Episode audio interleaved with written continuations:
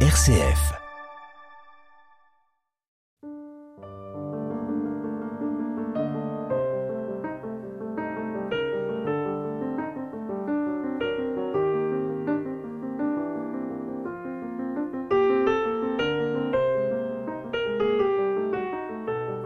La gratitude. Le mot peut sembler bien obsolète, désuet même par les temps qui courent. Eh bien non, déjà euh, John Baez et Mercedes Sosa nous disaient Gracias a la vida. Et une fois n'est pas coutume, nous commençons par ces mots.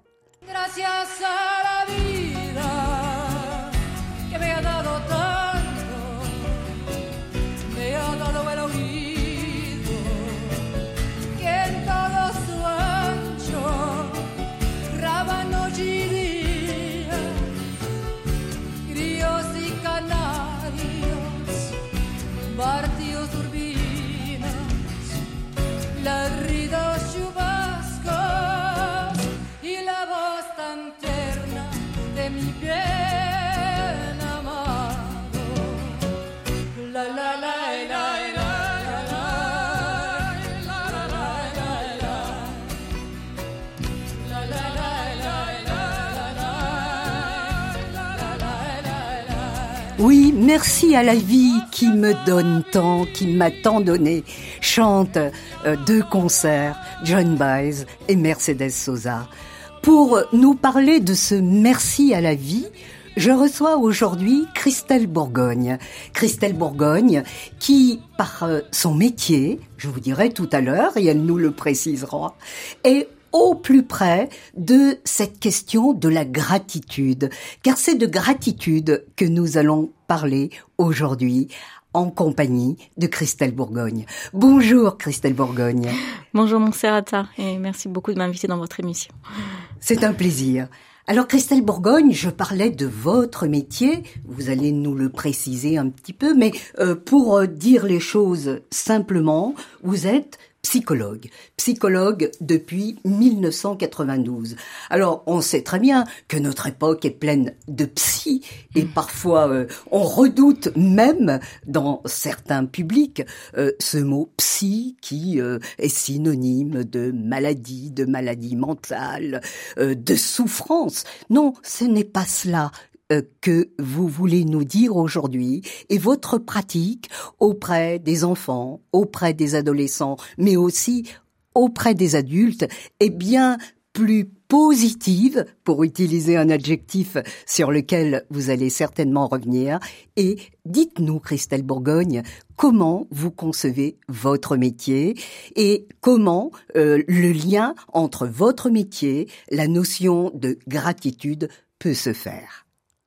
Oui, en effet, je, considère que mon métier a de toute façon beaucoup évolué depuis une trentaine d'années. Je peux observer ça.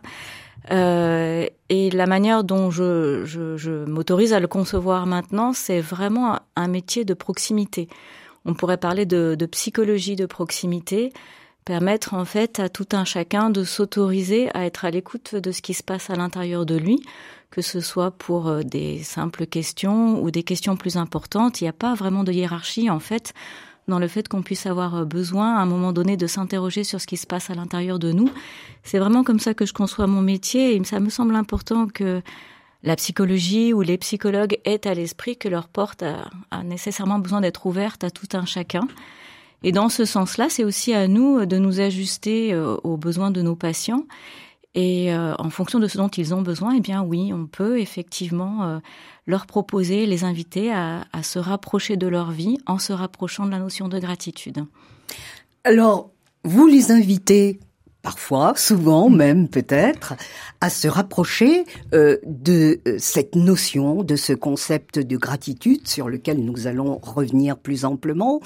Mais euh, posant un regard sur notre époque, j'ai l'impression, vous me direz si je me trompe, que euh, notre époque, euh, allez, les 30 dernières années, euh, pour euh, être modeste, a été bien peu prompte à savoir dire merci, à savoir dire merci à la vie, comme euh, l'évoquaient nos deux chanteuses. Elle est peu prompte à reconnaître l'importance du don, euh, à considérer euh, finalement que l'autre ne nous doit rien quand on lui a fait un don, justement. Et euh, l'expérience de la gratitude, qui peut-être a été euh, euh, oubliée pendant longtemps, revient depuis, euh, allez, peut-être une vingtaine d'années, revient à l'ordre du jour, redevient à la mode. Est-ce que vous êtes d'accord avec moi, Christelle Bourgogne? Oui, il me semble que toutes ces notions qui euh, ont un lien avec la relation à l'autre revient comme une nécessité, comme un besoin. Effectivement, vous évoquez le fait que depuis une trentaine d'années, peut-être la vie n'est peut-être pas si prompte que ça à faire en sorte que la gratitude soit quelque chose de naturel et de spontané. Parce que effectivement, nous avons la chance d'avoir eu des conditions de vie qui se sont largement améliorées, et finalement, nous avons pris l'habitude de prendre pour argent comptant ou de faire en sorte que ce dont nous disposons dans notre quotidien soit une évidence. Et du coup, peut-être que dans cette adaptation finalement à ce confort, eh bien, nous nous sommes éloignés de cette simplicité qui serait de s'émerveiller ou d'être profondément reconnaissant finalement dans notre quotidien pour tout ce dont nous disposons. Alors il y a un paradoxe effectivement dans le développement de ce confort au quotidien euh, qui fait que du coup il y a une forme aussi euh, d'isolement, euh, paradoxalement, comme une forme de quant à soi qui s'est peut-être un petit peu plus développée, où, l'on regarde plutôt ce dont on a besoin et qui peut nous éloigner les uns des autres. Alors c'est vrai que cette notion de gratitude revient parce qu'on sent quand même profondément qu'on a besoin à nouveau de réaliser que ce qui nous nourrit profondément, c'est le lien à l'autre et que finalement, sur l'autre, nous ne sommes rien et à quel point c'est important du coup de pouvoir nous rendre compte que remercier même pour des choses très simples, eh bien ça nous fait énormément de bien, ça nous fait du bien de le témoigner et puis ça nous fait du bien de le recevoir. Du bien de le recevoir, du bien de le dire. Euh, je voudrais une réaction à chaud euh, par rapport à quatre citations que je vais vous proposer, Christelle Bourgogne. Rassurez-vous, ce n'est pas un examen. Euh, je prends comme premier exemple la romancière Delphine de Vigan, qui, euh, dans un de ses romans, intitulé précisément Les gratitudes, fait dire à un de ses personnages, Marie, les propos suivants. Vous êtes-vous demandé combien de fois, dans votre vie, vous aviez réellement dit merci? Un vrai merci. L'expression de votre gratitude, de votre reconnaissance, de votre dette. Deuxième citation.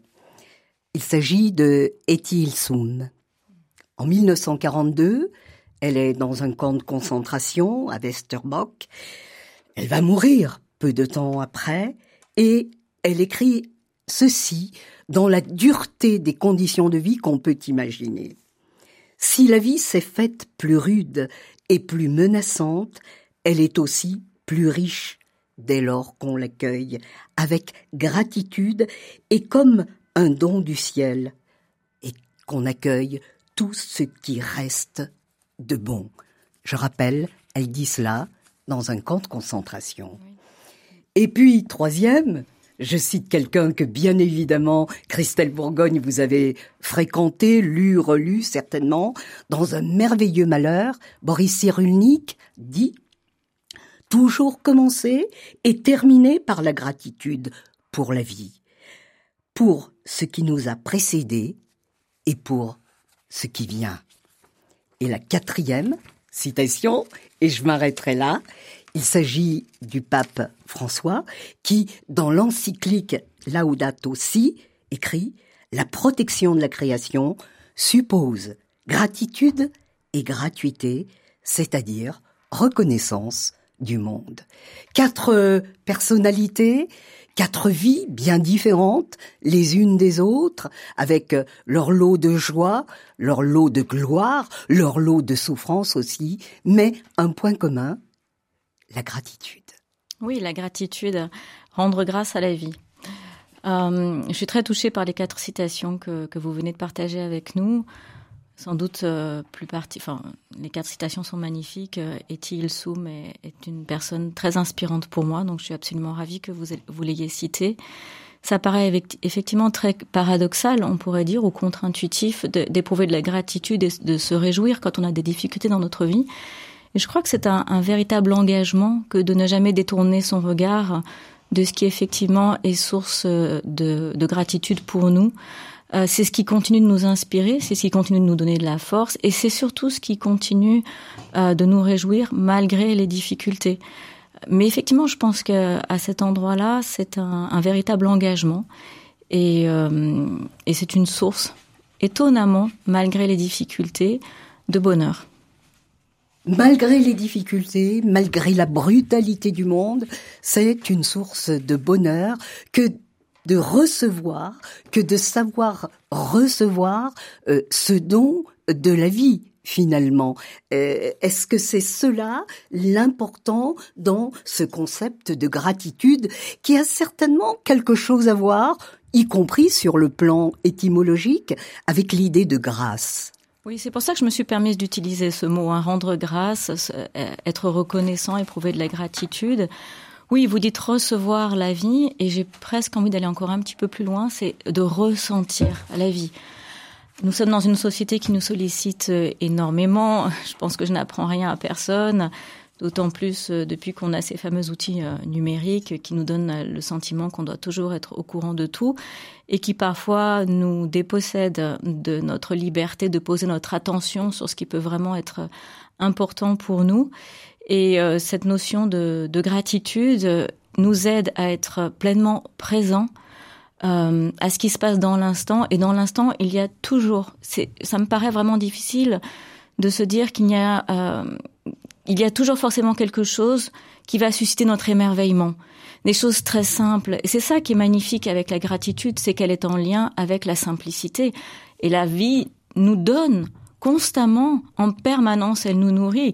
Il suffit de regarder le ciel, il suffit de regarder les nuages, il suffit de regarder autour de soi, il suffit de regarder, euh, je sais pas, une mère et son enfant, il suffit de regarder nos mains, il suffit de sentir qu'on marche, il suffit de sentir qu'on respire. Et finalement, euh, la vie nous donne en permanence. Elle est là en permanence. Et j'ai presque envie de dire qu'il suffit à un moment donné de ralentir, de s'arrêter et de ressentir ce qu'elle nous donne, pour que spontanément, cette gratitude jaillisse et cette envie de rendre grâce. Nous sommes euh, assez proches. Alors, je citais tout à l'heure euh, le pape François, euh, mais nous sommes assez proches finalement aussi de Saint François d'Assise dans cet hymne qu'il fait à la nature, à Dieu bien évidemment, pour tout ce qu'il nous donne. Oui, c'est ça. La vie est généreuse par nature. Vraiment. Euh, et ce serait, je trouve, profondément dommage de nous éloigner de cette générosité pour faire un lien avec euh, avec mon métier puisque oui. voilà nous parlions de ça tout à l'heure euh, il me semble que euh, les personnes qui viennent nous voir ce qui les fait profondément souffrir dans le fond bien sûr il y a il y a des situations et il Soum en est un, un exemple assez assez percutant et incroyable. Elle aurait toutes les raisons finalement de ne plus avoir à s'émerveiller de la vie. Et de tomber dans la désespérance totale. Et de tomber dans la désespérance totale. Mais sa force, malgré les difficultés, c'est de rester profondément ancrée dans l'émerveillement de la vie. Malgré les difficultés qu'elle qu'elle vit, malgré la souffrance qu'elle perçoit, malgré la violence dont elle est le témoin, eh bien malgré tout, elle continue à rester en contact avec ce que la vie lui procure d'émerveillement, parce que la vie reste vivante, malgré ce qui pourrait nous détourner justement de cette sensation de la vie. Et lorsque les, les personnes viennent nous consulter, quelle que soit, j'ai envie de dire, la gravité ou la lourdeur de leurs difficultés, je pense que ce qui les fait souffrir, c'est pas forcément cet environnement comme ce, ce que décrit Ethel Soum dans, dans, dans sa vie bouleversée, ce qui les fait souffrir, c'est que les circonstances de la vie les éloignent de cette capacité à ressentir l'émerveillement et finalement à pouvoir ressentir à l'intérieur d'elle et exprimer à l'extérieur d'elle ce qui est bon, ce qui est source de bonté, ce qu'elle ressentent comme bonté à l'intérieur d'elle. Et ce qui nous rend heureux, c'est tout ce qui nous permet de rester en contact avec ce sentiment de bonté et tout ce qui nous permet de rester en contact avec ce qui nous permet de l'exprimer. Et finalement, notre métier, et donc cette particularité de, l'exercice de la gratitude, eh bien, naturellement, va ramener une sensation de présence à l'intérieur de nous, puisque nous sommes tous dotés de cette capacité à pouvoir ressentir et exprimer cette gratitude.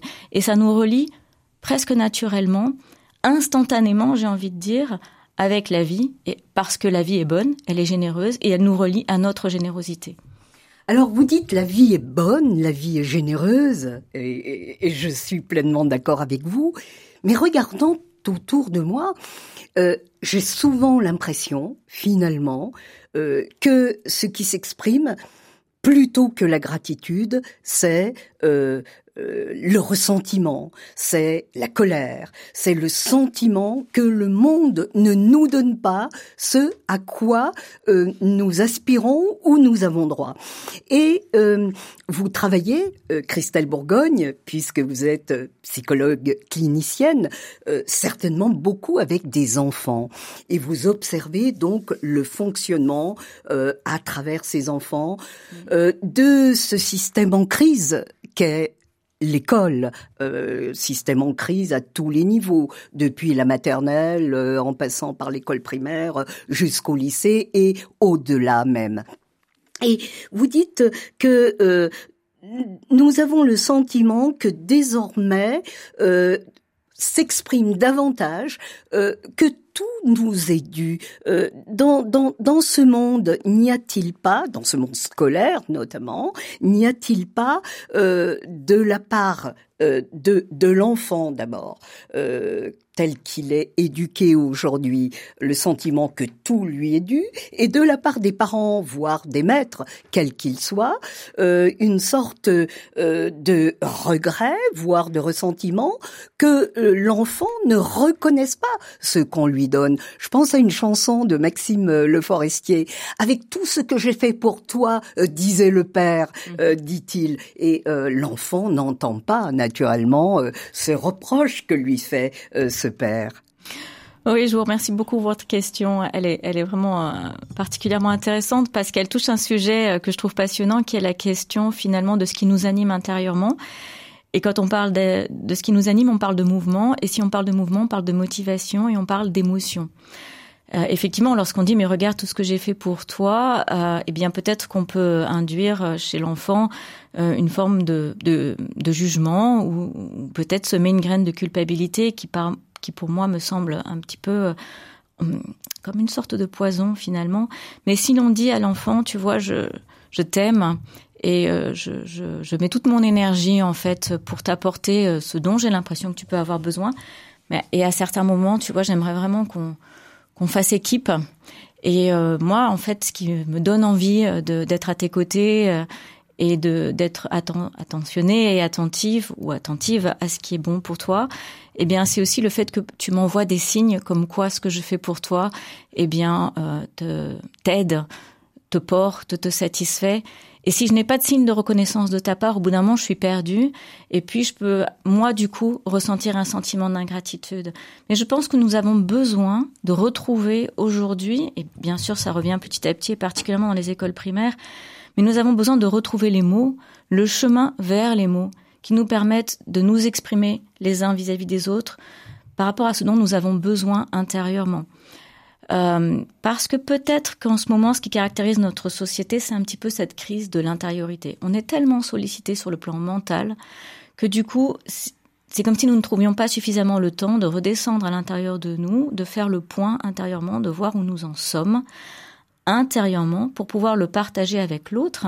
Et à ce moment-là, c'est beaucoup plus doux si on arrive à trouver les mots pour exprimer ce qui se passe. Parce que nous avons tous besoin de reconnaissance. Nous avons tous besoin de donner. Nous sommes des êtres sociaux. Nous sommes des êtres de relation. Sans l'autre, nous ne sommes rien, finalement. Mais, forcément, cette relation, elle a besoin d'être nourrie. Et elle a besoin d'être nourrie de dons, mais aussi de contre-dons et de reconnaissance. Et nous avons besoin d'apprendre ou de retrouver le chemin pour pouvoir l'exprimer à l'autre. Vous avez cité, euh, Christelle Bourgogne, deux mots sur lesquels euh, je souhaiterais que nous revenions. Euh, émotion la gratitude est une émotion et euh, la gratitude passe par un langage.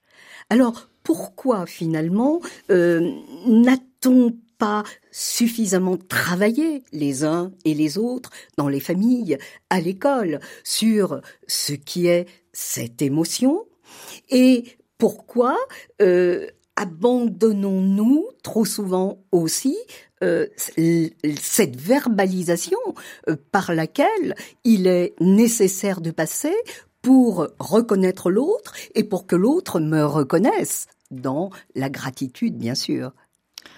Alors je, ne sais pas si j'ai pleinement raison dans ma manière de voir les choses, mais si on regarde finalement euh, l'évolution de notre, de notre mode de vie hein, de, de, depuis plusieurs décennies, euh, nous avons vraiment gagné en confort euh, et en, en matérialité, en, en bien-être matériel. Voilà. Et c'est comme si finalement cette notion d'avoir, petit à petit, avait pris le pas, me semble-t-il, sur la richesse d'être. Et comme si nous avions un petit peu perdu de vue que finalement, ce qui nous tient le plus à cœur, c'est de pouvoir partager ce que l'on ressent, de pouvoir se témoigner. Alors, allons-y, certainement, le mot est un peu fort, mais je vais quand même le dire, de l'amour, de l'affection, de l'amour il semblerait que euh, le foisonnement de ce dont de tout ce dont nous avons à quoi nous avons accès maintenant ait pris un peu le pas sur le fait que euh, avant tout ce que nous avons besoin c'est de témoigner ce que ce, que nous sommes et ça se fait à travers des mots. On a besoin de retrouver ça, il me semble. Et, et un auteur que euh, que vous m'avez conseillé, euh, dont je pense peut-être vous vous inspirez, euh, pas seulement d'ailleurs, mais dans votre démarche, je pense à Rebecca Shankland, qui écrit Les pouvoirs de la gratitude, publié aux éditions Odile Jacob. cet auteur donc dit que l'enfant, dès quatre ans, serait euh, susceptible d'éprouver de la gratitude et ne serait pas seulement ce petit être vorace qui prend et jette comme euh, trop souvent peut-être on le voit ou on le représente. Ça me paraît évident. Euh, c'est très intéressant toutes les études qui existent de plus en plus d'ailleurs sur le développement de l'enfant. On sait que l'enfant développe des capacités d'empathie extrêmement tôt dans sa vie. Euh, et l'enfant peut tout à fait exprimer sa gratitude très tôt et avoir énormément de plaisir à le faire. Mais et pour en revenir à la question des émotions, cela va être d'autant plus facile et euh, satisfaisant et réjouissant pour lui de le faire qu'il va être dans un environnement qui euh, lui témoigne de la compréhension par rapport à ce qu'il est et ce qu'il ressent. Comme on le disait tout à l'heure, ce qui va détourner euh, l'enfant de sa capacité à se réjouir et à être reconnaissant, à témoigner de la gratitude, c'est le fait qu'il peut avoir le sentiment, lorsqu'il exprime ce qu'il ressent, qu'il n'est pas compris. Ce qui est important de savoir, c'est que le premier, alors bien sûr, euh, si on regarde la, fameuse pyramide des besoins de l'enfant, les premiers besoins sont, sont, physiologiques et puis les besoins de sécurité euh, ensuite.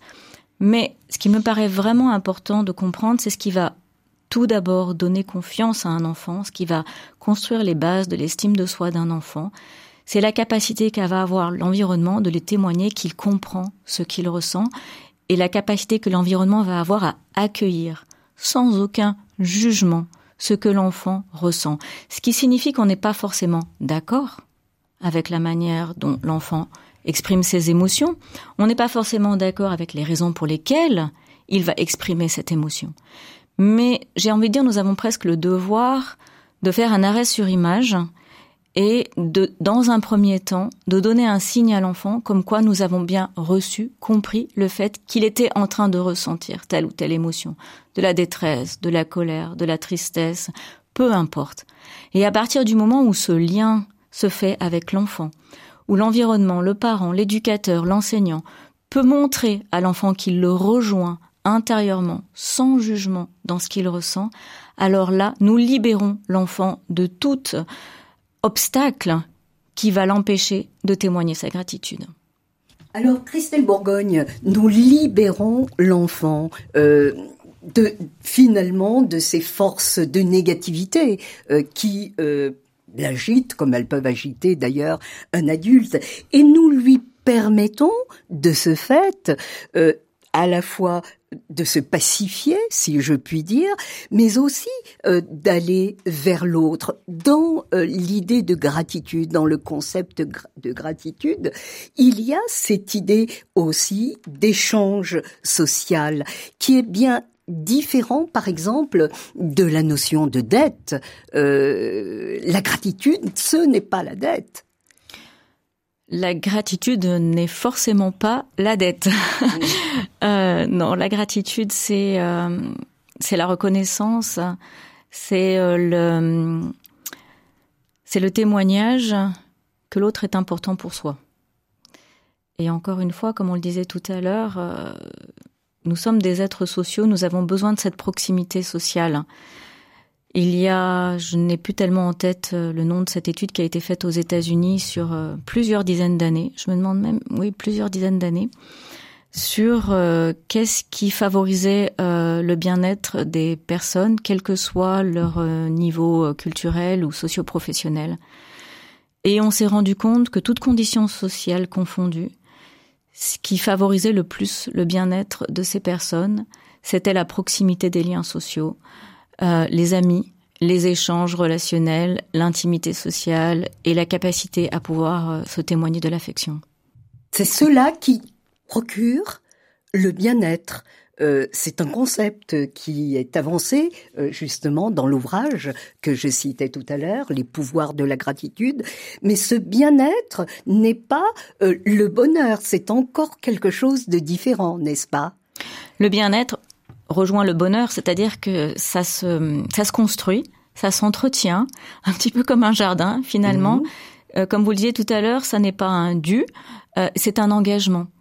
C'est une attention permanente justement à cette simplicité de la vie, au fait que nous, la gratitude, la générosité, l'altruisme, le partage, l'attention aux autres, et c'est ça qui favorise notre bien-être. Nous savons aujourd'hui, euh, concernant les études qui sont faites justement sur euh, la prévention en santé mentale, qui est un sujet particulièrement important oui, à l'heure actuelle. Que nous y revenions tout à l'heure, notamment dans la seconde émission.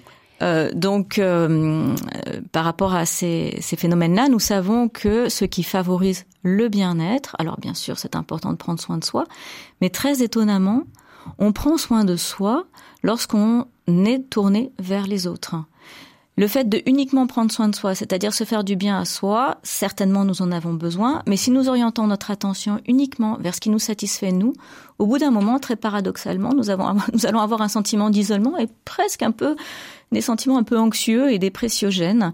Et les études sont formelles sur cette question, ce qui nous rend profondément heureux et ce qui nourrit notre bien-être dans le sens être bien, comme on dit être bien portant, c'est porter son être, eh bien, c'est le fait de faire quelque chose pour l'autre et voir que nous sommes utiles à l'autre et que nous allons contribuer à son bien-être aussi. Je vous remercie Christelle Bourgogne pour ce premier parcours de gratitude. J'ai beaucoup de gratitude pour les éclaircissements que vous venez de nous apporter. Nous allons terminer cette première émission en écoutant encore quelques notes de la chanson de John Baez et Mercedes Sosa et nous nous retrouverons pour une seconde émission. Merci mon certain.